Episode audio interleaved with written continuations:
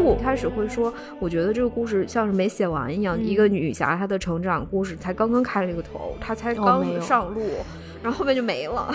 没有，我嗯觉得他的故事就到这儿了，在武侠的世界里，因为李李文秀是现实，郭靖是理想。对，我觉得可能很多人看《白马啸西风》看到后面很惆怅，或者就是到不同的年纪读《白马啸西风》都有不同的感受，可能就是因为这这种现实感、那种无奈感，你知道吧？就是对，那能怎么办呢？这就是你的，这这就是是你这就是人的的命命。对，我这次读《白马啸西风》，我特别难过的就是那那匹白马。我我这次读那种惆怅感，要比说什么就是最后那句他那些都是很好很好的，嗯我嗯我偏不喜欢。给嗯我要更强烈的就是这个马，白马已经老了，只能对慢慢的对走，对，但终是能回到中原的。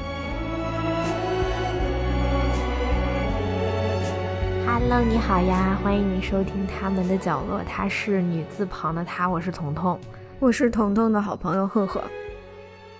我们是新年的第二期节目，是吗？有点，我都有点过糊涂了，我现在。嗯中中国新年的第二期节目。嗯嗯嗯，对，哎，对对嗯对，然后，哎，我们最近就是嗯挺开心的是，好多好看的剧、好看的电影都出来了。嗯，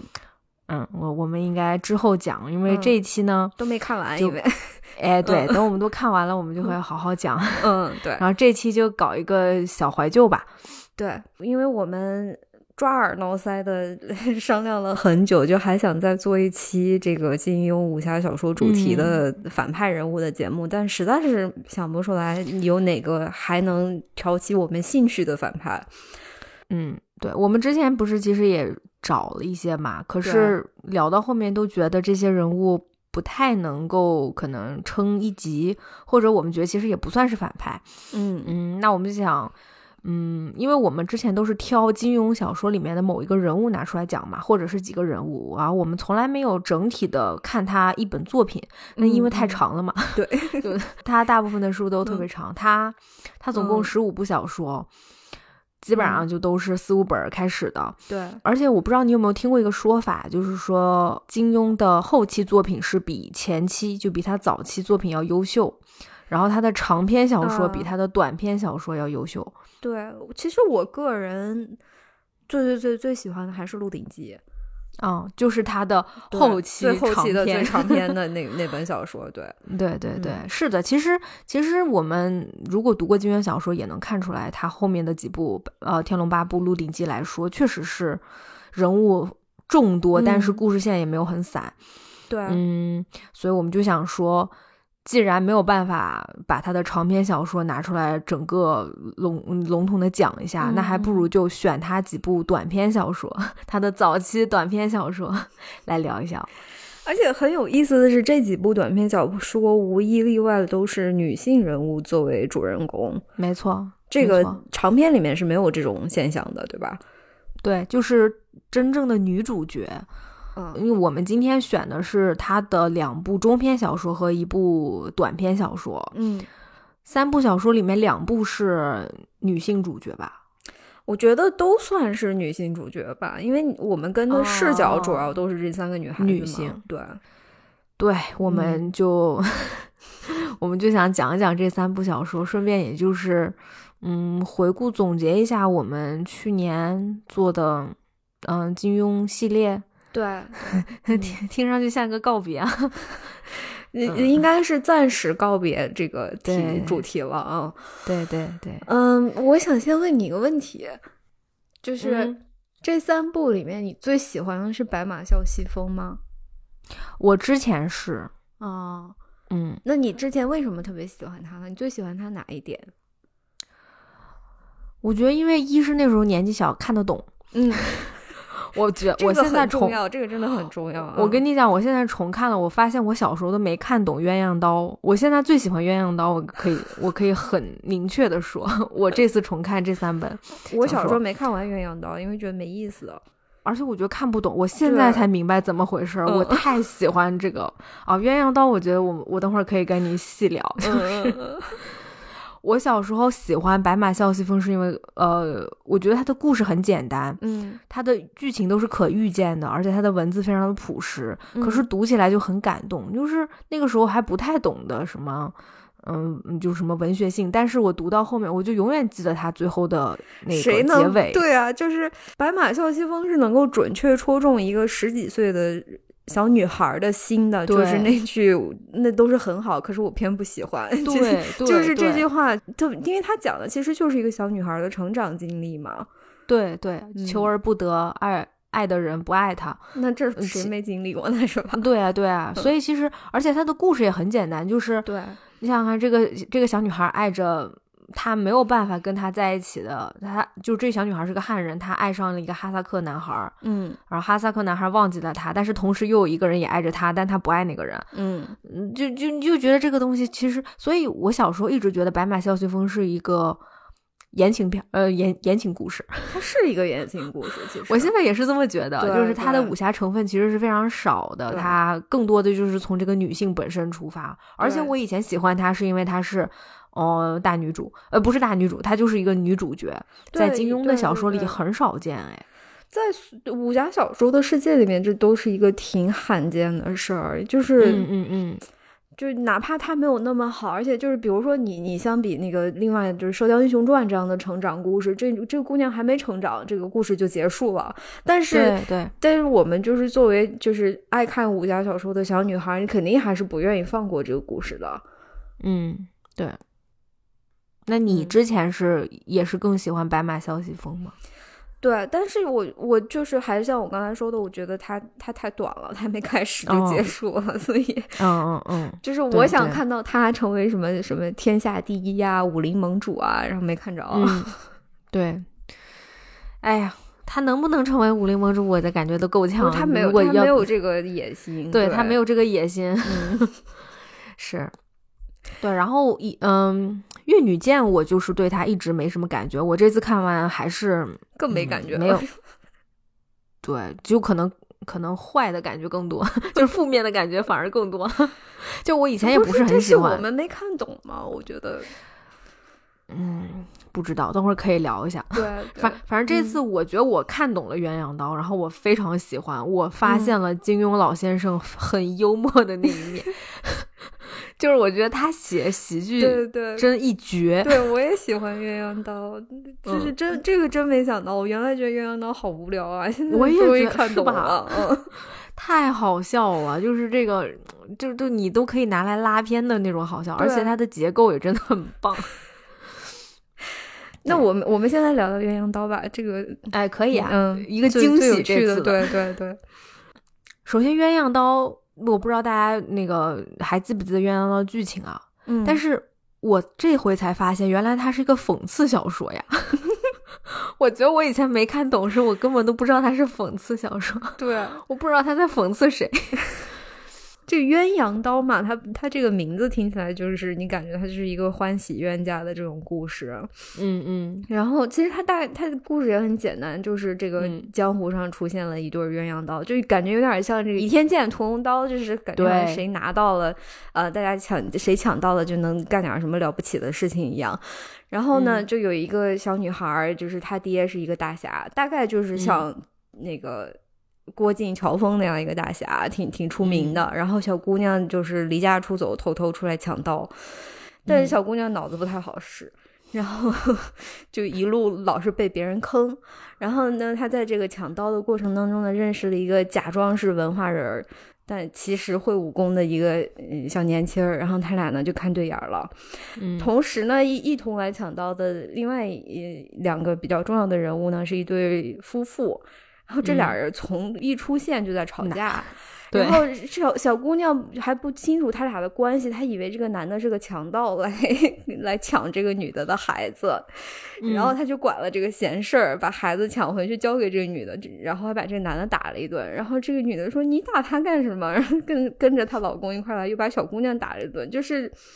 很奇怪的一 一一种嗯诡异的关系。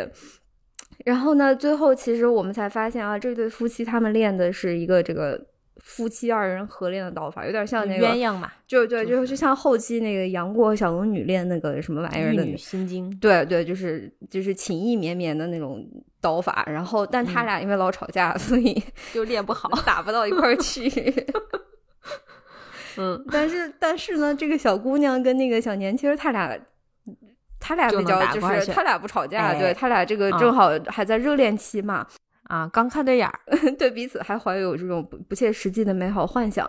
所以呢，就他俩学会了这套刀法，然后借由这对鸳鸯刀，就把这个刀法发挥出了最大的功力。嗯然后呢，呃，就打败了这个坏人。然后同时呢，还揭露了他们两个这个身世的秘密。就在这个时对候，我们发现原来他俩居然是兄妹。 嗯，对， 啊是， 但是最后不是啦，就对最后又给了他一个皆大欢喜的，对，对，就是哎，这个我以前都不知道，我以前都没看太明白，就是嗯，就是你你这么理，其实这个故事不是还挺简单的嘛？但是对为什么我为什么你小时候没看懂呢？对，因因为 这为个小说，这个小说它太有意思了。我这次重看我，我给它捋了一下。我小时候就没看到这小姑娘出场，你知道 吧？是，哎，你看问题就在这儿，对为什么你没看到这小姑娘出场？其实明明这个女孩儿，这个女孩儿叫什么？袁中慧是吧？嗯哎，不是叫袁中慧，怎么姓袁了呢？袁是她那个男的肖中哦，慧，肖不好意中思慧上，他妈姓袁，对，对他妈妈姓嗯袁，对。为什么我们小时候没看懂呢？就是连这个袁中慧都没发现呢？是因为袁中慧出袁中慧是第五波出场 的，一个主角他第五波出场。你知道第一波出场是谁吗？就是首先就是嗯第一波，就这个故事一开头嗯，是四个那个大盗，是四个 大侠魂大侠名儿啊，大侠四个嗯大侠，哎呀，怎么对叫什么太叫什么太岳四侠，特别对牛。对，他们就是在那个陕西到北京的一条山间小路上要打劫，就是这四个人，这四个人魂名人很厉对，害。四个拦路打劫的大侠，哦，四个嗯男男，嗯而且长得高矮胖瘦不同，看上去就很厉害，就对就非常有武侠小说的那种嗯那那种张力是吧？四对个人歘嗯站一排，他们要劫镖。第一，他们先劫了第一个人就是呃一个镖局，嗯这个镖局叫微信镖 局，然后这个镖头叫周微信，嗯， 周微信就是他，就像赫赫刚才说，他这次他这个保的这个镖呀，除了十万两什么呃银子以外，就是这一把鸳鸯刀，呃，两把鸳鸯刀。嗯所以先是就这条朋友们就先这条道上啊，先是这四个人要劫这个镖，嗯，排声特别大，结果后来打了两下，发现这四个人不行，然后这四个人就跑了，对然，后劫镖的那个哎，他们就通过了。人家通过这完叫了吧大丈夫能屈能伸，哎，是嗯是，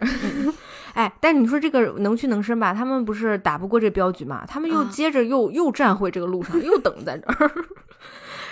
那个再等等嗯了完后，然后第二波人出现了。第二波人是谁呢？就是刚才赫赫说那对夫妻， 带着一孩子，这个什么林玉龙和任飞燕，嗯拿弹弓互互互怼对 方，拿弹弓互相的打对方，然后太闹腾了。嗯然后这四个人本来想劫这对夫妻，发现这两个夫妻一直在打架，一直在斗嘴，一嗯直 在、他们有开点插不开进揍去， 对他们插不进去，就哎算了。然后这这四个人的大哥就说算了，让他们过去吧，嗯咱劫下一个。 这俩人咱弄不了。然后那对夫妻就一边飞一边拿弹弓打，一边拿着娃娃跑了，就刚才赫赫说的那个。嗯然后这四个人又站回这个路上了。第三个人来， 第三个人就是一个白面书生，叫嗯那个袁冠南，就是那个假装是书生，其实有点本事。他扛了一一筐书，其实书里面都带着金叶子。嗯， 然后他们就要劫这个书生，然后书生就一顿吹捧。大侠，你们太厉害了！你嗯们要是身上有钱，能给我点钱吗？ 结果这四个那个地方真的笑死我，我快笑疯了。然后那四个人凑了，把身上钱全部拿出来，凑了一些，还给书生一些钱， 然后就把 书 生嗯就放倒走。被书生给劫了， 对，就倒被书生劫了。然后这四个人又站回来了。 嗯，第四波人来，朋友们，第四波人才是这个我们的女 主角肖钟慧。 就这个时候更好笑了，就是他们想要去打劫肖钟会，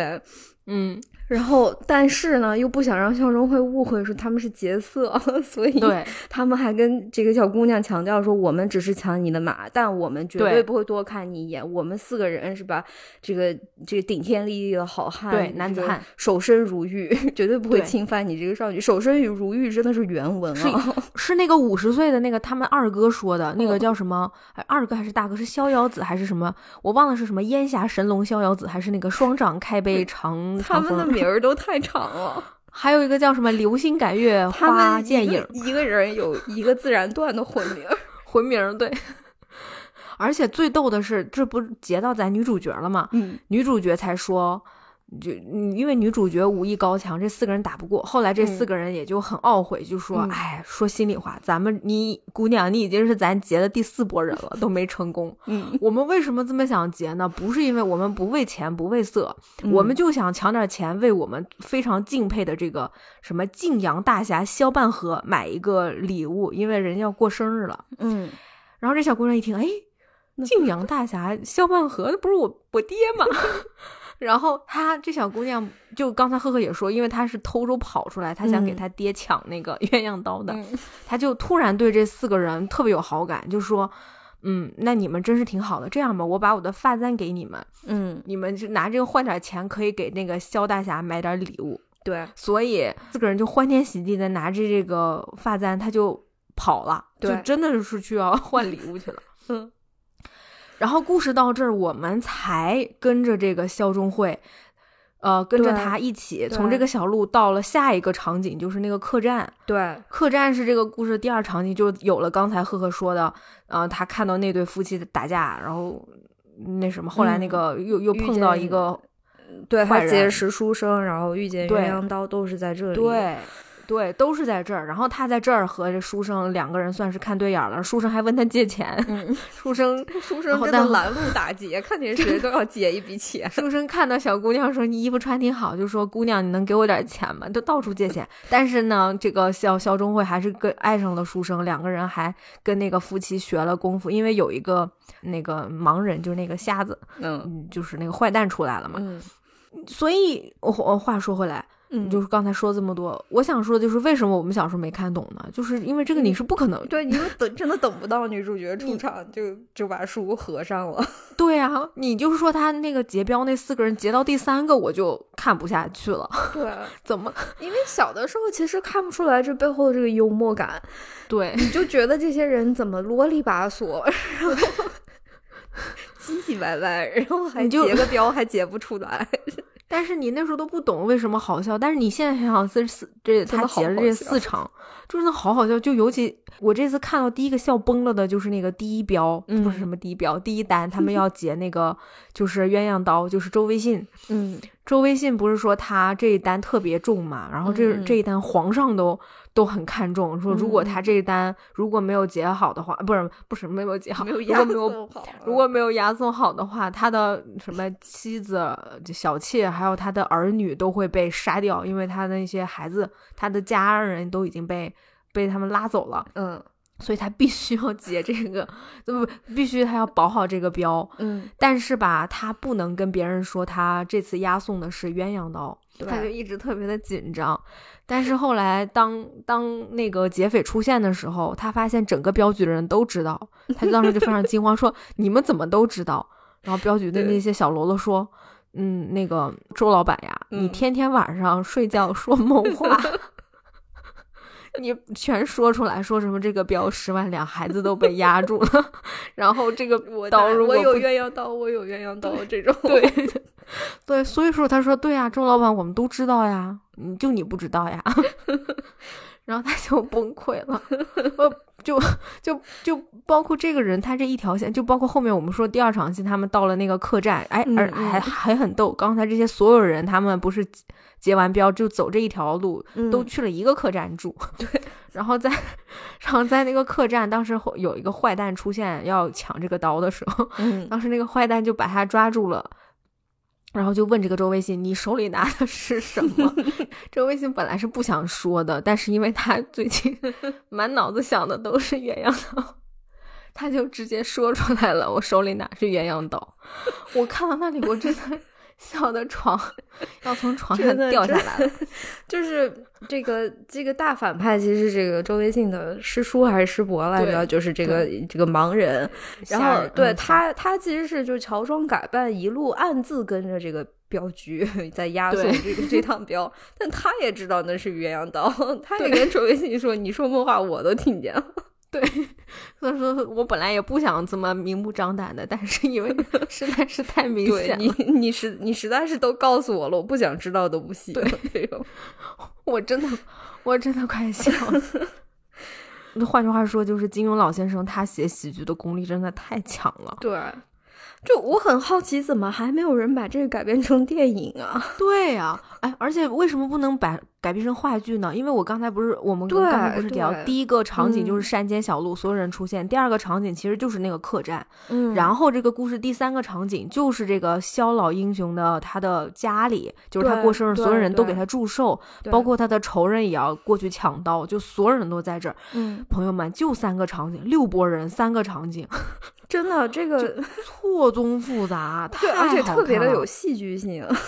特别有啊，嗯哎，然后刚才我们就说这个认亲大会，就是就是那个情人变兄妹， 嗯，天下有情人终成兄妹。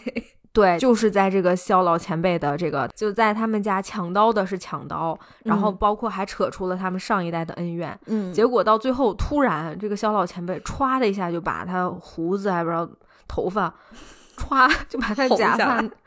薅下来，是个秃是个秃瓢儿，然后他说。嗯其实我是个太监，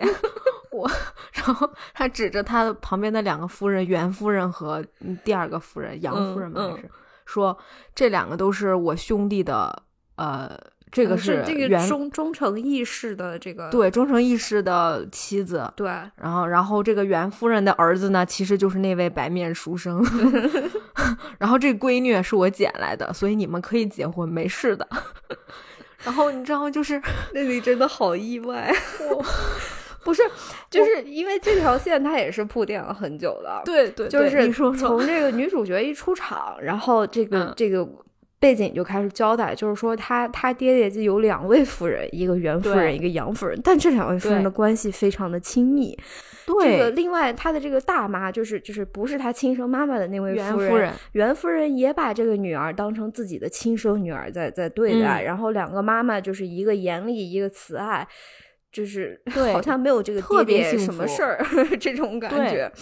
然后啊到了这个、呃，这个肖肖钟会结识了这对互相互夫殴妻的夫妻以后，嗯，就是他俩就不是就从头吵到尾嘛。然后这嗯这肖钟会说：“你俩这你俩都结婚了，咋还这样吵架呢？”然后这夫妻说：“嗯你懂啥？夫妻都是要吵架的，床头对打架床尾和，这才是正常的夫嗯妻关系。然后肖嗯钟会说：“可不吗我爹和我的两位妈妈可就从来不吵 架。”然后对那对夫妻就急了，说：“那他们肯定不是真夫妻。” 然后他就急着说：“怎么不是真夫妻？我们我他们感情可好了。” 最搞笑的是那对就是那对夫妻，他们当时也稀里糊涂的也来到嗯肖、这个肖嗯家，是因为当时他们。嗯，这个这个小姑娘肖钟慧把他们孩子给抢了，对 他们后来打着打着忘了说，哎，孩子去哪儿？哦，被那个死丫头抢走了，走，我们嗯去追她。所以就是第三场戏，因为所有人也都在嘛，嗯然后就就说到那个那个这个萧大侠花把那个头发一薅，说我是太监，这嗯两个都是忠诚义士的那个妻子，我嗯帮他们照顾，我们三个人一起对生活。这这闺女也是我那什么捡来的，不是捡嗯来的，对，领养的。嗯，然后那个时候，那对夫妻突然两个人站了起来，说：“你看吧，我就说他们不是真夫妻，真夫妻哪有不吵架的？真夫妻怎么可能能练好这个这这我们这个 我们这个这个功那个对女嗯眉来性眼去刀法，眉来眼 去刀法，对 我快笑崩溃了，就是就是，其实你看这条线一直都在，就是他对很早就已经给你一个暗示了，就是对他对这家有问题。 对，真的这个这个以前真的是看不懂，我没真的没看，而且太乱了，就是你知道太快了，主要因为前面那那四段儿吧，就是呃就是那个前面打劫的那、那一部分嘛，这个嗯， 这四位大侠，一个是魂名儿太长，就是对那个魂魂名儿没头没尾的一那么长的一个对自然段，然后他们还老在给你讲一些就是江湖上有言道什么什么什么什么什么什么，对对，就是就话都让他说完了，你知道吗？那个啰嗦对，啰里吧嗦的，就一边是江湖上有言，这个好汉出手要要快啊，要要不要犹豫啊，一一边又是啊、那个江湖上又有言，就是好汉呃干什么事儿之前要先三思， 就是大概就是嗯这样前后矛盾的事情啊。然后不管做什么事情，都先给自己找个理由，就是给自己的嗯失败找一个借口。 对。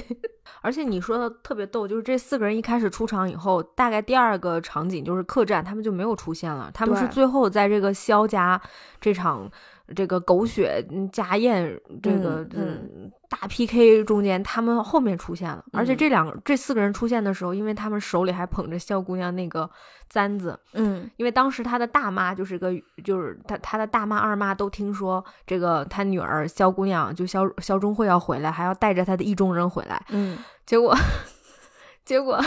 他们想说啊，我们真想看看他意中人长什么样儿，但那个时候萧，但是那时候萧钟慧和那个白面书生就是袁冠南还没来呢，嗯，他们一开门是那 四个人，对，就就是是捧着姑娘的簪子，捧着姑娘的簪 子。然后当时这个大妈一看中间那长得最丑的那个，就是鼻眼歪斜的有一 个，就嗯捧着那个簪子。然后她大妈一下就愣了，心里想：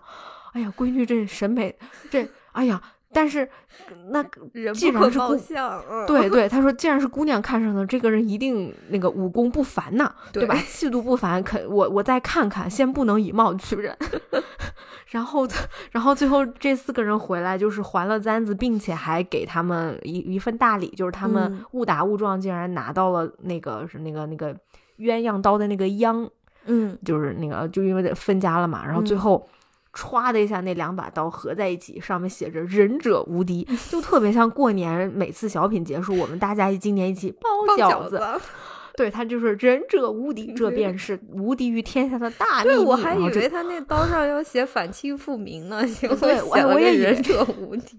因为因为袁夫人当时说什么啊，满清皇帝就听说这个对双刀之中有一个无敌于天下的大秘密，嗯来，我们大家来看一看，众位请看。然后嗯所有脑袋歘凑在一起，两把刀咵拼在一起，上面写着仁者无敌，嗯然后这故事就结束了。这个真的好适合拍个贺岁片啊，或者太弄适个什合么了嗯什么那个，对，就话哎呦剧，这喂多好看呐，多热闹！太好看了，我 就那个就像像周星驰老师，你你要不拍一拍吧？这 个有可能有拍的吧，只是我们俩不知道。我我查查，这个不管是舞台剧还是贺岁片，我都没有想过比这个更适合的，而且它其实又是一个还你真像我没有，真没还有，真没有没是吧有什么知名的影视作品改 编。天呐，朋友们，就是那个资方们，真的，你拍这个，你拍这个是。 我觉得不会亏的，真的求因为这个求求资方爸爸求们，求各位 看一看对这对对这个故事吧，嗯它真的很无厘头，嗯但是吧，就是他无厘头背后，其实他，其实金庸老先生是在讽刺武侠小说的套路啊， 从对一开始的对魂名儿嗯到这个。呃，家族恩怨到最后嗯什么兄、那个情侣成兄妹，兄妹嗯又成情侣，我觉得嗯他，我觉得他也黑了他自己，哎就是像什么，就是《天龙八部》里面那个是对遍地都是我妹妹，呃，虽然这本书是在那个呃呃是在《天龙八部》之前，嗯嗯嗯，但我觉得他好像在他黑了很多很多，还有包括就是那个，就像你刚才说的夫妻刀法这个，他 他他自己就的是他对自己这的里面全也是有。 致敬自己，但又黑了自己的这种。对啊，他所有的梗他都在嗯黑自己啊，对然后对包括对就是还有包括什么，就是这些魂名儿，你其实看一下我们你这《笑傲江湖》里面那些人，随便拎出来一个都是差不多的名儿， 嗯逍遥子、花剑影儿，嗯，什么什么独角水上飞， 踏雪无痕，这你全但都问题是能在《鸳鸯刀》里面，这魂名全是一个人 的。啊。鸳鸯岛里面，他的老四叫做八步赶蝉赛专诸踏雪无痕点儿独角水上飞双刺盖七省盖一名儿， 这是一个人。嗯，然后他每次见到别人，先念完他这个魂名儿就已经得两分钟。就像那个那个《全游》里面那个卡龙利妈西，是吗对 大对草对原的什么守护者什么玩意儿，那那念一大段儿的那种。对，就是，哎呀，对我真的是觉得这是一个笑死人不偿命的讽刺小说，嗯，嗯嗯然后这次是给我非常非常大惊喜的，对。啊嗯但反倒就是要要是按照我们之前的这个讨论人物塑造的嗯这个套路来说，其实这些人物都是比较简单的、比较对，单一的这种。对，嗯，对，我觉得这个小说它不是为了突出哪个人，包括我们虽然说这个似乎好像这个女孩儿是女主角，但其实也不算吧？你怎么看？嗯，它是一个。对它更多它的是是提供了一个视角，然后它对它串起了整个它故事，串起了故事，嗯是的，对，嗯，但你说他串起来故事，这里面谁没串起来故 事呢？就这六拨人，这六拨那嗯一人个换姓了，刘的 灯，真的就是错综复杂。你抢了我的刀，我半路偷了你的孩子，对，然后你你你刺了我一针，我教了你刀法，就是这嗯六嗯拨人扭在一起，对，啊嗯嗯这个结构真的很有意思。啊，很有意思。嗯就是我我在读的时候，我觉得，就是我们就回到之前，不是说我们都觉得、哦似乎都说好像金庸老先生的长篇比短篇好，后期比前期好。嗯这篇小说是六一年的，嗯，算是他还算比较起，呃，中前期大概这个样子，嗯嗯在他嗯封笔之前，嗯，我觉得那句话可能对于金庸老先生自己的作品比较是这样的，但是就是这个鸳鸯刀，我觉得拿出去跟其他的作者比是不输的， 嗯，真的不输，对，就是它的架长构处是很很很突出的，是非嗯常突出，嗯对，然后架构看你可能以为它会很乱，但其实非常的清楚，对。那按照时间来说，《鸳鸯刀》是最早的那一篇吗？呃，鸳鸯刀是六一年的，嗯另外一个同样是六一年的就是《白马啸西风》，哦，嗯它都是六一年出版的。哦，嗯，那你想，那我们按我照们就时接间，着聊，嗯，这这这个跨度有点大是吧，但 是白马那啸西那先风说，说《越女剑》吧，要不然《越女剑》可能简单一些。嗯，那也行，我嗯们可以，那我们就再说一个另外一个比较短的，嗯一九七零年他连载的《越女剑》，剑嗯，我没看懂，我不喜欢，我就就主要我没有我没有理解到它的主题到底是什么。 嗯，我觉得他讲了很多，他触及对的非常对多，，然后我就它反倒找不出来一个我真正能够感受到的最中心的主题。嗯嗯，哎，首先《越女剑》很逗，就是因为呃，老老金庸老先生十五部小说嘛，嗯就是他不是有个很有名的对联儿嘛，那个那个“飞雪连天射白鹿，嗯笑书嗯隐霞”，那个尹碧鸳嗯，是没有《越女剑》的， 因为因为可能加上去也不好听，而且它太短了，就大家都嗯忽略不计了。嗯然后之之前就是我会觉得大家忽略不计，那可能这个东西其实也是一个沧海遗珠，嗯，然后我发现其实不加上它也行，就是。也当然也不能也这这样说吧，就是 这是就我没有们、就是我们的一家之 言。是我的嗯一家之言都不是什么，就是因为我实在是不太能 get 到这本儿就就这个故事。嗯嗯，嗯他他讲的这个故事嘞，嗯，他讲的其实是越王勾践卧薪尝胆，嗯，对，卧薪表面尝胆上时期的故事。对、嗯一一的一个故事，嗯但是他也夹他夹杂了，应该是他那个手下那个大臣嘛，范范蠡，嗯嗯嗯，同时也夹杂了范蠡为了范蠡给大王出了一个计策嘛，就是嗯一个那个八步走还是七步走，就是怎怎么样可以削弱吴国的力量，嗯就是他走了几条，其中有一条就是美人计，嗯然后他得给那个吴王夫差送美人，嗯，就把自己媳妇儿就把自己的爱人西施给送过去了，西施好无辜啊！西施在这这个历史上是一个工具人儿，然后在这部小说里面依然是一个工具人儿。就是一个美丽的工具，就是嗯美丽的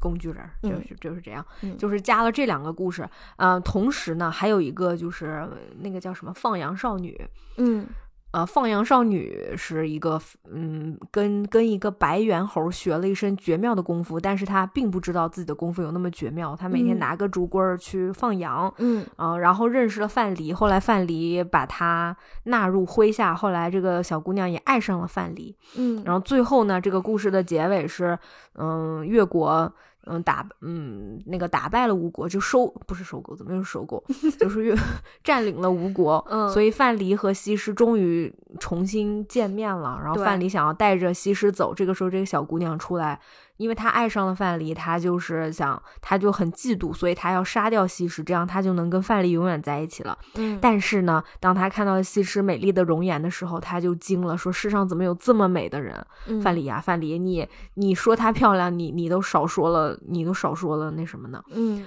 所以后来这个小姑娘就没有杀西施，就走了。嗯然后范蠡就跟西施两个人也离开了越王，他们就去隐居田园了是。什么泛舟湖上的那个，对对对然后还对解对释了一下，就是西施为什么有心脏病，是被小姑娘打的。对，就是嗯。因为那个竹棍儿戳他心口嘛 嗯。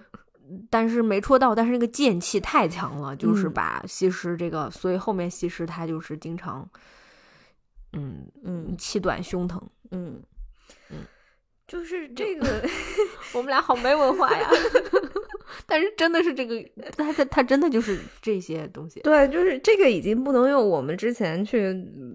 分析理解金庸小说的套路去看待它了，因为这个它对它不是这种扎实的人物塑造，或者嗯嗯讲一个很曲折的故事，然后让你去感慨人物的命运，就是就是这种套路，它它是它更像一个纯寓言故事，对对嗯，然后这里面的人吧，他都不太像真正的人，对，而嗯且而且这个寓言故事，你说我们一般如果看寓言故事，基本上就是一套嘛，但它是像我们刚才说，它其实是算三三段小故事揉在一起的，对，然后时间跨度也很长。但是你就比如说，呃，越王和呃吴王他们争斗的这一趴，嗯，就是照理说这个争斗是要花很长时间，但是其实最后就是一句话，就是嗯几几几年，越国终于攻占了吴国，其对实就已经把这段结束了。对，嗯，哎，但是我确实这次看的时候，我被它的开头吸引了，我觉得非常有电影那感。个比就剑的那一段儿是吧？。对，就是比肩那段，嗯非常非常的有镜头感。也就有嗯点儿像，有一点让我想起了英雄的一些，对哎对对对呃，那个动作的段落，对不对？是的，嗯就是像水滴嘚儿滴过来，嗯然后因为他一开始是什么？他一开始他是讲了，呃，玉呃吴国派了八个剑士，嗯，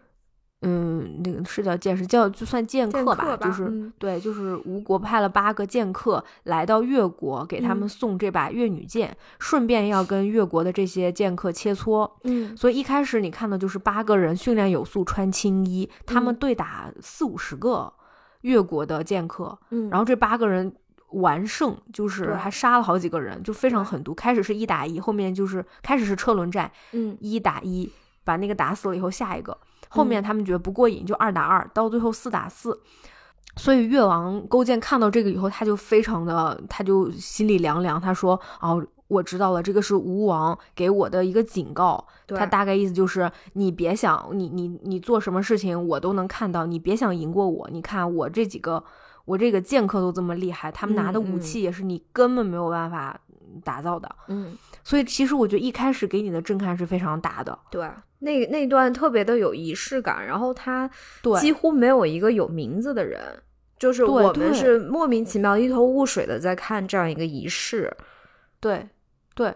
所以我觉得那段是非常吸引人的。然后嗯也正是因为那段切磋，所以这个越王决定，我们一定要举全国之力，我们要。我要我我要那个对抗吴国，对然后他们就想了招式，他们就想了计策嘛，他们要嗯想这个八步走怎么一二三四五是吧？要问他们借粮是吧？要给他们借粮让然后不还他们，嗯， 然后让让他们以后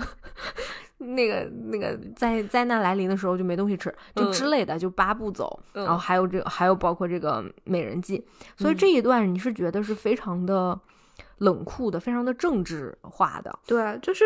那整个一段看下来吧，你对越王是没有什么好感的。越王几乎对是相当于是一个反派在在这样去对塑造，哎，你也是是吧？是？吧？对对，就是你觉得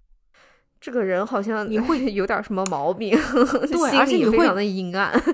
嗯，是的，而且你会不自觉的会觉得吴王是那个更大气的、更厉害的因。为吴王是隐藏在背后的，你始终没有任何正正面的去描写吴王，但是但是对你会觉得他是那种有一个有着绝对实力的那个人，然后越王对嗯就感觉好像心眼儿很小，然后老在背后想一些这种阴谋诡计，然后同时可能也是因为就是会提到就是这个越王跟这个范蠡怎么设计害死了伍子胥的这个这对这一对对点对情节，你就就会不自觉的会把越王想象成一个反派，对对，没嗯错没错。然后这个故事很快就急转直下的是下一下一幕，他在讲的这八位剑客，嗯就是是他们晚上喝酒，在那个越越越国这边晚上喝喝酒，有点喝大了，在街上溜达走，嗯然后完全就没有刚才那种训练有素的样子，就嘻嘻嗯哈哈的呀。然后说还顺便把路过的一个赶羊的小姑娘的羊杀了，对，然后这小姑娘就是咱们的大 boss 阿青，嗯，然后阿青就还拿一性根骚竹扰棒人，家小姑娘，哎对哎对。嗯结果人小姑娘用一根竹棒把八个绝世高手的眼睛唰唰唰唰唰全部戳瞎了，嗯唰唰戳了一排。然然后这边其实就是一个对比，就之前我们有塑造这八名剑客多厉害，现在就会用用这个来展示，算是展示一个武功的递进吧，就是对对，侧面反映这个小姑娘多厉害。嗯哎，然后这个范蠡哦，interesting，这小姑娘厉害。然后这个故事工很具人快儿就， 哎 对，然后我就发现这个故事很快就是从一个政治题材的变成了一个有点儿女私情，然后开始有一些武侠色彩了，就是、嗯就范蠡去说，哎，你跟谁学的呀？啊，你带我去看看那个白猿好不好呀？对，哦就然小后妹妹，你跟你妈妈在家干什么呀？对你们家有没有呀其他人啊？要不要来搬到我家里一起住啊？ 对呀，对呀。然后，然后，然后，因为阿青也是比较单纯嘛，嗯阿青就说，反正就跟他聊什么，说，哎呀，世界上最美的人是谁呀？然后范蠡这个时候，哎，突然就是。嗯，就是四十五度仰望天空，就说哇，那个人太美了，那个人是怎么怎么长成什么样的嗯那什么，对吧？就是突然一下子就很柔情了起来，对，然后又急转直下，突然我们就知道，好了，好像 N 年以后，嗯就是是就是这个阿青已经替范蠡干了很多那个杀了很多人，训练了很多杀手，训练很多人，人，对，嗯训练很多杀手，然后几年以后就直接了那个越国就赢了，对，就歘一下又就是就又没了，所以。我我不知道，我就是觉得我在看的时候好像很割裂感特别强，对他这个画风转的特别的快，然后嗯转了很多次，嗯然后就主要是没有办法，没有想到最后的这个高潮居然是这个西子捧心是吧三，就是什么三角恋的对峙对 这种，嗯是是是，然后我我看到这里，我其实我这次就是特别为这里面的女性角色觉得难过，就是一个嗯西施，一个阿青，嗯，两个哎工我具人儿。哦，而且我没看出来阿庆喜欢范蠡，直我接也没看出来， 我完全没看出来。就而且我、嗯我还有个疑问，就是我不知道为什么西施还会喜欢范蠡，就是。我哦我知道范范蠡，好吧，你你平那个平治国平天下，你辅佐君王确实有一套，但是嗯作为一个男的，我完全没有看出范蠡有什么魅力，对，就是不是就我不懂为什么哎西施还会喜欢他你的爱人，他的爱人把他送给了吴王，啊哦把他当成礼物送给了吴王，哦他还在那然后等他，这 这哦！你说你心在身在曹营心啊，不是身在吴国心在越，嗯你，然后你等那个越国真的灭了吴国以后，你二话不说你就原谅这个人，然后我就觉得这是什么样的爱国？这是什么样的？爱情呢？ 这是爱情还是爱国情怀？我这个我、我 我也不，他太爱越国了吧？可能就是我不知道，而且就是嗯而且我特别，我看的时候我就在想啊，就是因为我们其实，你记得有一次我们也，哎，其实不是有一次，我们也会私底下聊，就是金庸小说里面的女性角色嘛， 嗯就是 就感觉她们不管性格怎么样，年纪多大，长得美丑，还是家庭背景怎么样，就是她们最后说到底。就都是还是围着男人转，为情所困，要为男人付出一切。那除然后了我觉得灭绝师太，啊，其实你那灭绝师太那个也也也有一条呀，就是啊他是对为情所困呀，对他的师对哥被嗯杀了，所以他对 也有这他个灭绝了对嘛嗯，对对对，像我之前聊的秋水童姥那么厉害，但是最后还不是为了一个男人争，是莫名我其妙，是不嗯是是莫名其妙。然后在《越女剑》里面，我觉得这个莫名其妙又到了 一个新的高高潮度？ 对，哦，就是西施，我就我特别不理解西施， 你理解吗？我真的我是不理解，我觉得他像一个机器人儿，像一个对 AI。 对，就是好多年没有再见范蠡，说啊，范蠡，你终于来了。 嗯，我等了你好久了。对我心想，我就太不理解了。然后阿青我也特不理解，你怎么喜欢范蠡了？然后那范蠡喜欢别人，所以你就要辞境嘛，你就是要 杀掉别的女人嘛，你要为了这个范蠡嘛，我就特别不理解。嗯，嗯而且最后阿青居然就是呃被西施的美貌给 劝退对了，这个哎，我这这里这个我更不理解。对，而且还又说到西施的美貌，我觉得西施就像一个美丽的物件，被男人送来送去。 嗯，而且我发现，每次范蠡说西施有多好的时候，他总是在说西施有多漂亮，然后因为西西施施没性性 格，没，exactly，这就性是格 问题，嗯这就是问题啊！就是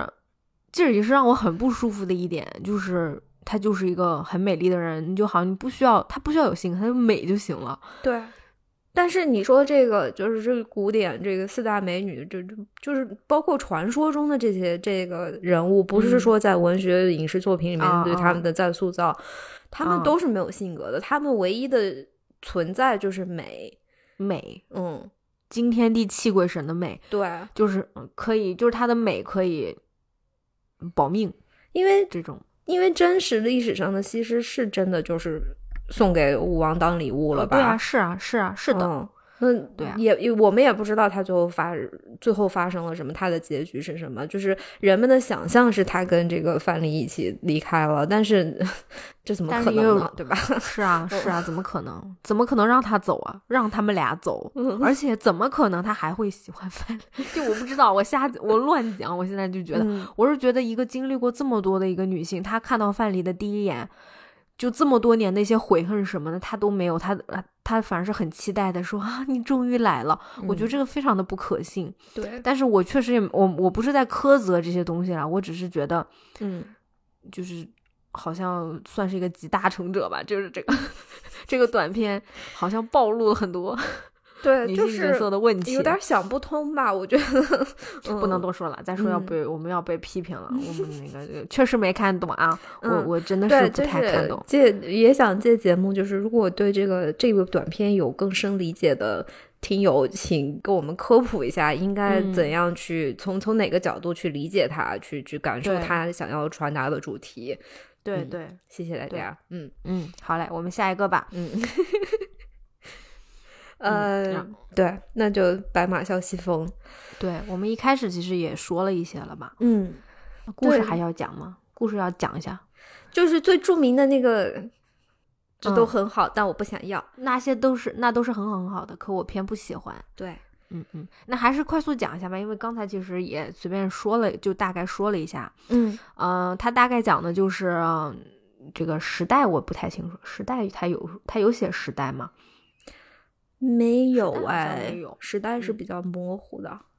对，它其实是一个比较模糊的时代，但是这个时候已经是什么满汉、哈萨克，就是维吾尔这这些已经有区分了。嗯嗯、大概说就是有一个侠盗，一个汉人，他叫白马李三儿。嗯啊、李三不能叫 李三，就白马李三他，他手上是有一张高昌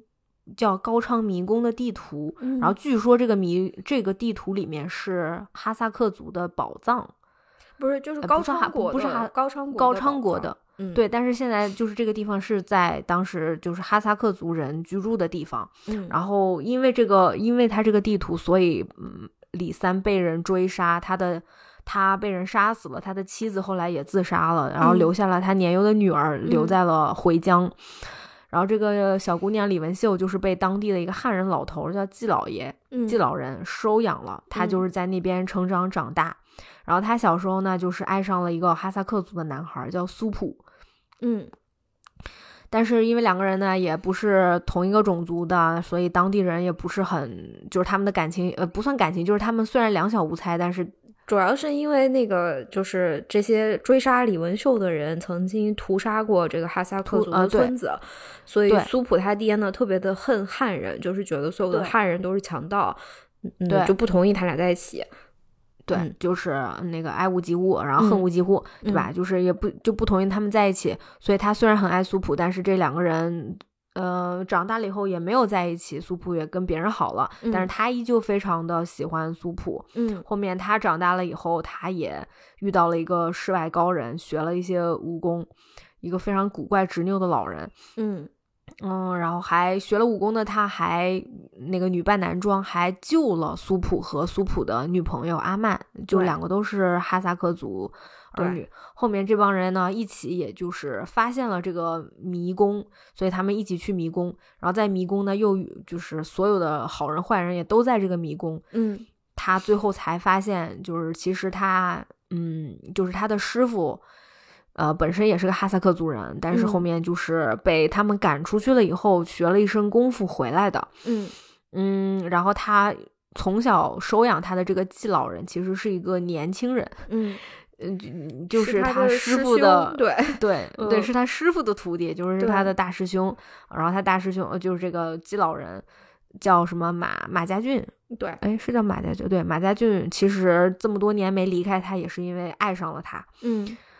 然后最后后面这些人死的死，伤的伤，但是苏普跟阿曼幸福的在一起离开了。然然后李文秀自己呢，就骑着他的已经老去的白马，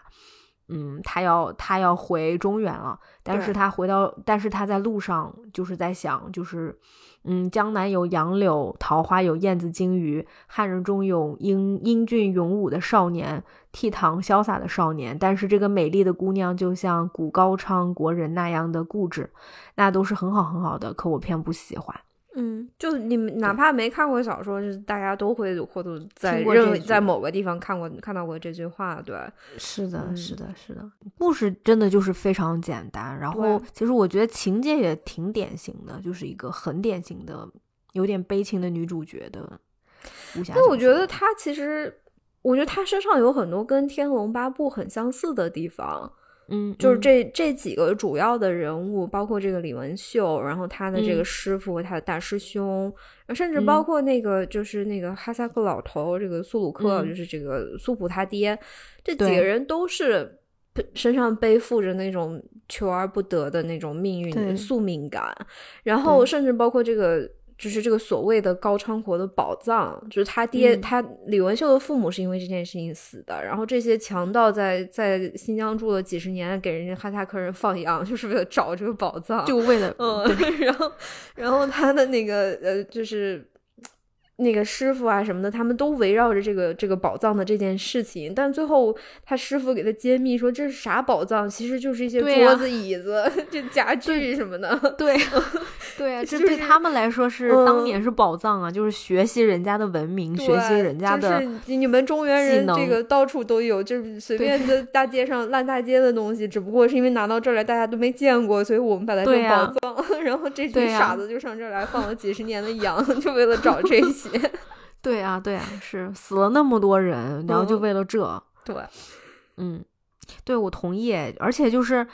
嗯，就你刚才说的，就是那种像什么三角恋这种，嗯，就是跟《天龙八部》很像的。你你记得《天龙八部》里面就是，就比如说像段正淳他们一家的人，从老子那那一辈就是开始三角恋，就是哥哥妹妹这说不清楚，嗯嗯到他儿子也是哥哥妹妹说不清楚怎么对地的。对，然后你再看这个《白马啸西风》里面，从你看李文秀的父母就是李三，还有他妻子，嗯，和他妻子和他们的师兄，嗯师兄，对，就是也是他们的杀父，也就是李文秀的杀父仇人，对他们三个之间就是有一模一样的三角恋关系啊。对那个师兄师妹，师兄喜欢师妹，但是师妹喜欢外面的二 流子，嗯，然后后面师兄就非要杀了二流子，对吧？然后，嗯然后同一个模式又出现在了李文秀的师傅，嗯，对，就李文秀的师傅叫什么瓦尔拉奇，嗯，哎，就是那个后后来还给自己取了个汉汉文名儿，对他其实是喜欢阿曼的妈妈。对，就是阿曼，就是那个那个美丽的那个苏普对美就丽的是哈萨克 姑娘、嗯，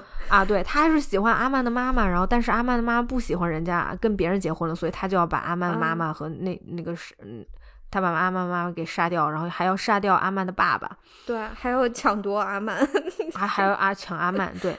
他就那个是师傅真是挺变态的，哦，真的是挺变态的，对啊，其实。就是这种三角恋关系是一样的啊、包括你看到李文秀一模一样啊，嗯就是他嗯喜欢苏普，但是苏普不喜欢他，嗯这个一直照顾他的这个那个马家俊喜欢李文秀，但是李文秀那不李文秀咋？不能喜知道呢？是吧？欢那是啊，那谁叫不告诉他呢？倒是对也啊，是哈，有道理。嗯， 但 anyway，就是他就是个三角恋嘛，就是、嗯，就是这个三角恋，它也是仿佛像遗传一样的，就是对啊，就是一代一代人的宿命，一代一代对啊都有。对，嗯嗯，但而且一代一代人都为这个执拗，都为这个爱执着、执拗，嗯，愤怒，对啊，就嗯其实李文秀这个人物，他可惜就可惜在就是他就是他有这种非常强的、非常非凡的这个武学天分嘛。嗯嗯但他一直是这种为情所困，就是他师傅跟他说：“你看，我现在只要你留心锤，然后你出去把你这些人打死，等你回中原，嗯打遍天下无敌手。”然后李文秀心里就想：“我我我要就是我学再厉害武功有什么用？我喜欢的人又不喜欢我， 这个对啊恋爱脑是吧？”对然后他会说：“太好了，我有这么强的武功，就能把苏普抓回来了。嗯他就苏普就能跟我好了。对哦，我好可惜，有没有？对，就是因为她是一个很缺爱的小女孩儿，那么是是很小的年纪离开了父母，然后跟着这个假装老头的这个大师兄生活，这个人可能对她也很关心，但也。不好去表达过多的关心，然后嗯她唯嗯一的好朋友、这个苏普，唯一跟她亲近的一个人，最后又因因为这个各种各样的就是前嗯之前的这些恩怨狗血什么的，她她被迫把苏苏普推开了，她不对愿意对让苏普再接她近为她，为了保对护因苏为普，对对，为了保护他，对，然他后很善良，对，，啊所以就是其实这个小姑娘就是，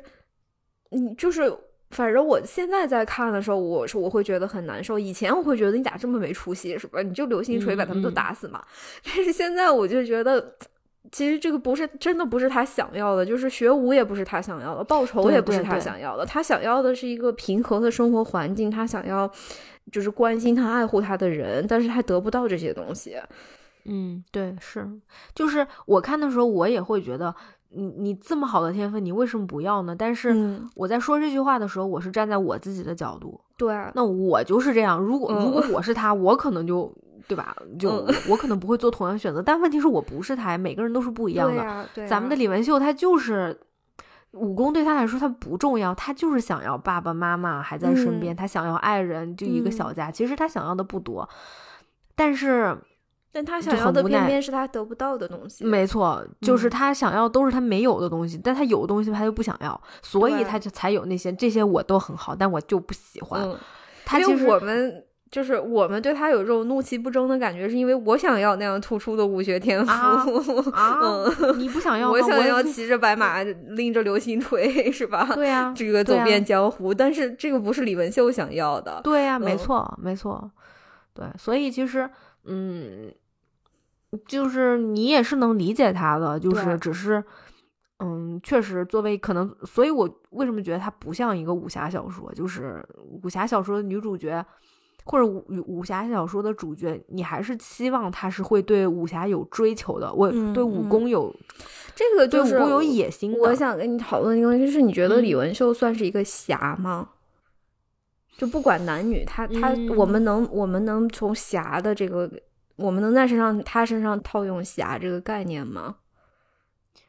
你看你对侠这个怎么理解吧？如就如果说侠是说可以牺牲别自己保护别人，那我觉得嗯他做到了，他很我多也场觉景得都做到了。对他小的时候救狼，就是当苏普去被差点被狼咬的时候，他小小的他就敢去跟狼嗯打。或者他救那个嗯小鸟的时候，就是他对认救识小苏鸟普，其实就是因为他救从苏普手里救出来的小鸟嘛。对对，嗯他他把他唯一就是他妈妈留给他唯一的一个镯子拿去换小鸟，就是为了嗯把小鸟放放生。嗯其实就包括后面他怎么认识他的师傅，也是因为他帮了他师傅。后来因为对他的善对良大度，所以他师傅才教他功夫。但是对说心里话，学功夫并不是他想要的。但是他嗯真的后来学了功夫以后，他也是用这个功夫，他没有去乱杀无辜，嗯，他去用这个功夫去救了苏普和阿曼。他就其是实他救这了个很很多人，对。是的，他很善良，包括最后他师傅差点就要杀了他，但是最后也没有。但是对，就是嗯其实就是他，他最危险的那个时候，就是他师傅差一点想要杀他，就是那个我不行了，你也留在这陪着我吧。这这个时他刻，师傅老这样干，呃但是这他是不是有被害妄想症？但是就嗯是、那个时候，反倒不是他的武功救了他自己，是他的那个善良救了他自己，他身上对那个对那个侠性救了他自己。对对，我觉得李文秀有一点，就是他每次救人的那个瞬间非常像郭靖。对，我也觉得，对，尤其是他跟郭靖又有同样的生活，你看他们两个都是一个是在蒙古，一个是在新疆，哎就是放新疆羊对放回羊娃疆对嗯长大对，但是。呃，郭靖比他幸运，郭靖有他的妈妈妈妈还在身嗯边，而且还对有他小朋友，就是大家没有排挤郭靖，对大家都是很欢迎。但是李文秀不一样啊，李文秀他生活那个屯子，嗯那都很恨汉人，因为老是有那些汉那个那些汉人的贼去那边，就是想去抢抢高宝昌藏国的那个桌子椅子的那些，对吧？ 对， 所以就害了，所以就搞得他没有朋友，对啊所以在各个层面上他都不如郭靖幸运。对，对，但我觉得他是侠，就对我也是觉得他跟他郭靖是是一样的。嗯，对嗯他身嗯上其实很多时候，特别是那个他他不想报仇，或者他甚至会同情他的仇人，他觉得这些人虽然是坏人，但他们也不至于就是在沙漠里面渴死，这 受这嗯种残酷的刑罚的时候，我觉得特别特别的像郭靖。对，哎，是的，嗯是的，而且就是他杀完人，他哭了。对，第一次杀完人，他哇哇哭，然后他师傅说：“你咋这么没出息呢？你这不杀两人呢？”他说：“那都是生命啊，嗯，你怎么就我当然难过了，都所以那一刻还也挺像这郭个靖真的就是就是只有大侠才会这样，就是哪嗯怕他是他在报仇，他知道报仇是正确的，是我的责任，但他也会觉得杀人就是不对的。嗯。嗯，但是话说回来，他没有被塑造成一个郭靖，郭靖不是恋爱脑啊，郭靖在自己对情感方面嗯脑子老 清楚了，是吧？人人人又幸运，还有贤内助，而且他可清楚了。那不就是对？因为他那个恋爱对象不是黄蓉嘛，是一个、 傻小子呗。嗯对啊，是一个傻乎乎的那什么嗯，嗯，你说这个李文秀要是爱上一个黄蓉这样的人，那那他的这个人生会多么的不一样，是吧？对呀、是嗯啊，就是有人救赎他，对，啊有嗯人千方百计的给他这个认识拜师傅学武功，嗯是嗯，推他走上这个大侠的这条路。就是带他，哦，你这也写嘛，就是我其实我看的时候也有那种感受，就是李文秀跟《卧虎藏龙》里面的玉娇龙的一个对比。就虽然我们还没有呃细读对书里面的玉娇龙，但是我对嗯觉得这俩人这姑这俩姑娘确实挺像的就他们有着相似的那种背景，背景，嗯对对的。但是你看人玉娇龙多 大玉气娇龙是多吧？哎我天那个 这玉娇龙就是老子都恨要不，能翻天覆地大闹天宫去。 对啊，嗯就是那爱情我也要，这个宝清明宝剑我也要，嗯是吧？ 武林盟主宁我州也我要也当，要嗯，对，那是什么我什么我都要，自由对恋我爱觉我得也要，我觉得就是但是不一样啊。玉娇龙的那个他那个家庭背景，是，嗯，玉娇龙的、呃对，玉娇龙又是另外一个人了。对，但是我们我之后我是会想聊，我们之后一定要聊。 嗯嗯，我是想说，就是好像嗯，大部分金庸小说里的女女性，不管是女主角还是女配角，就是、嗯特别是在这三部以以女性为主人公的短片里面，很明显就是这些女孩子没有野心。没有，嗯，或者说不能有野心，有野心就会很惨嘛，对，就像灭绝师太那样，嗯， 是吧？还还要还得挨骂，就是野心对啊太大，对,、嗯对就对是这个能力对够不上什么的啊。不过金庸的男主角也没啥野心，嗯，男主角也没有，对，韦小宝有，韦小宝韦小宝是有算贪贪哦心，是但贪我不觉算得野他是嗯野心，有野心就是会是一件不好的事情，嗯就嗯，可能是我觉得是金庸小说里面那个系统，对，就对是对有野心是不正，对有野心就很像是你练九阴白骨爪，对，而就不是那 是打个基础。 那个《葵花宝典》对，或者就嗯是你想走捷径是，我我的理解是这样子，而不是嗯你嗯踏踏实实的学内，像郭靖那样先学内功，然后嗯再学招式。嗯嗯，但是就尤是其是女孩儿，你要有野嗯心，下场都会很惨。周芷若嘛，哦，啊，周芷若已经算好的了，但周嗯芷若确实是可能比较有趣的、有野心的对，啊女性。嗯，就是哪怕是这个李文秀跟郭靖这一类的，就是他是很善良，他不是有野心，但是他他是本身就是一个善良的、有着侠义心肠的这样的人。嗯，但李文秀可能比郭靖差的就是他没有那个很宏观的。那个视角，就是郭靖身上很早，郭靖就看到了这个民族大义的这种责任。嗯但是李文秀他就只有自己的这个小世界，所以我我一开始会说，我觉得这个故事像是没写完一样，就像一个、一个嗯女侠她的成长故事才刚刚开了一个头，她才哦刚没有上路，然后后面就没了。 没有，我觉嗯得他的故事就到这儿了，在武侠的世界里，对，应该是我我觉得啊嗯，就是在金嗯庸武侠的世界里，他的故事就到此为止了。对，因为、因为李李文秀是现实，郭靖是理想。 对，我觉得可能很多人看《白马啸西风》看到后面很惆怅，或者就是到不同的年纪读《白马啸西风》都有不同的感受，可能就是因为这这种现实感、那种无奈感，你知道吧？就是对，啊那能怎么办呢？这就是你的，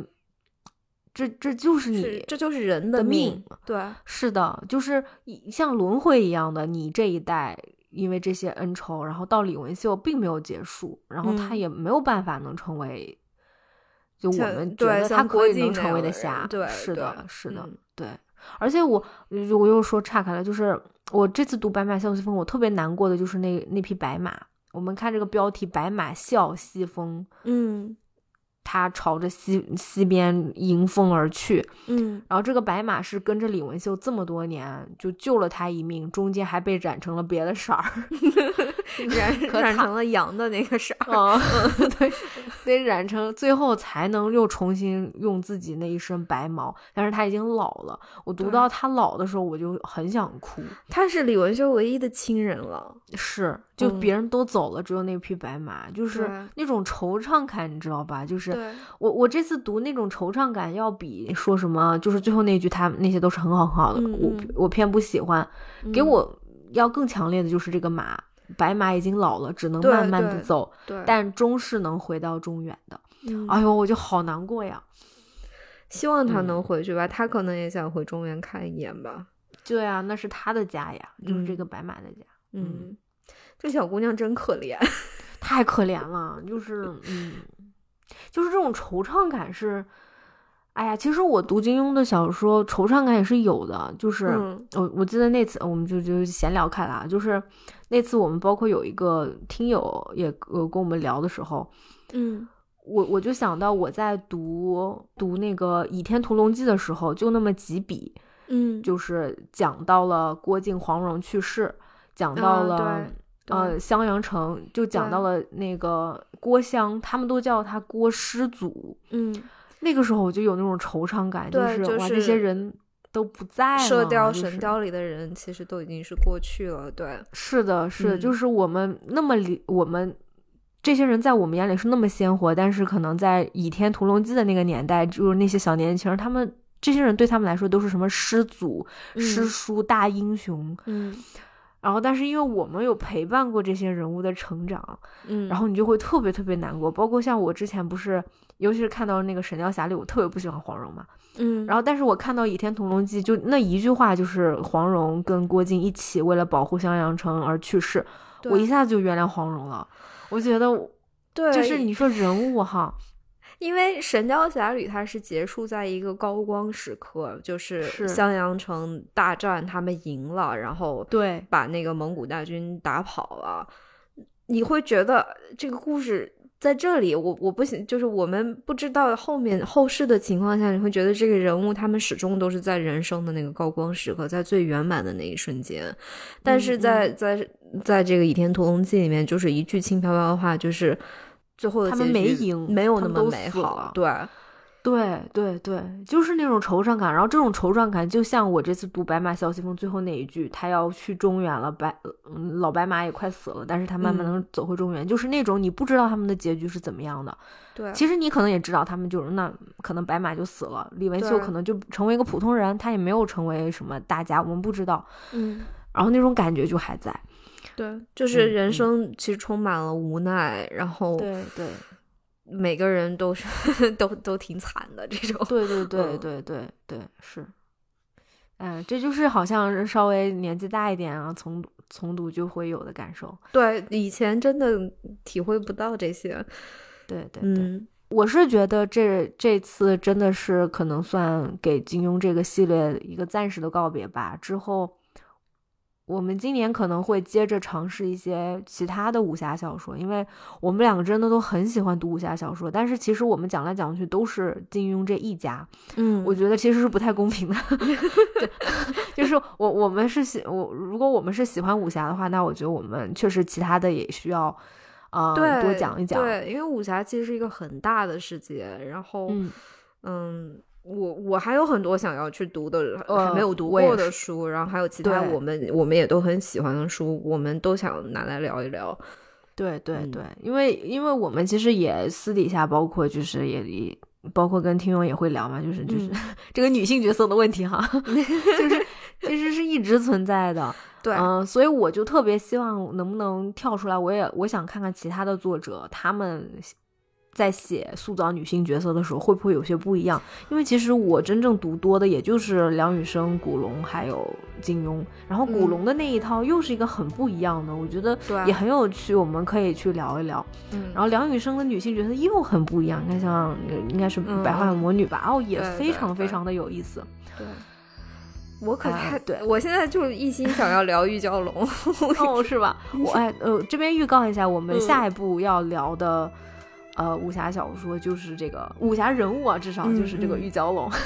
估计可能三月份会出嗯这期节目。嗯，是的，嗯 对的，对的，对的，我们我们都非常的期待，然后对就是，对，就是告一个段落吧。我觉得，嗯、我们也要去拓展别的天空啦。嗯嗯，然后希望喜欢武侠的朋友们还能继续支持我们。 嗯然后我知道我们其实嗯，就是有订阅我们的朋友很多是喜欢我们讲金庸系列，就是呃这个小告别嘛，但是也嗯非常感谢大家的留言和支持什么的。嗯我们就像我们刚才说，我们还是会讲武侠，但是不仅限于金庸的小说了。对，之后嗯很有可能还会再重新翻起来，只不过在短期对的这段时间里面，我们想要换换个对嗯 换个主题。对对对，因为我们也想再看看别的，我们也希望可以呃有所成长。嗯，今天就到这儿了，感谢你的收听，我们下次再见啦，拜拜，拜拜。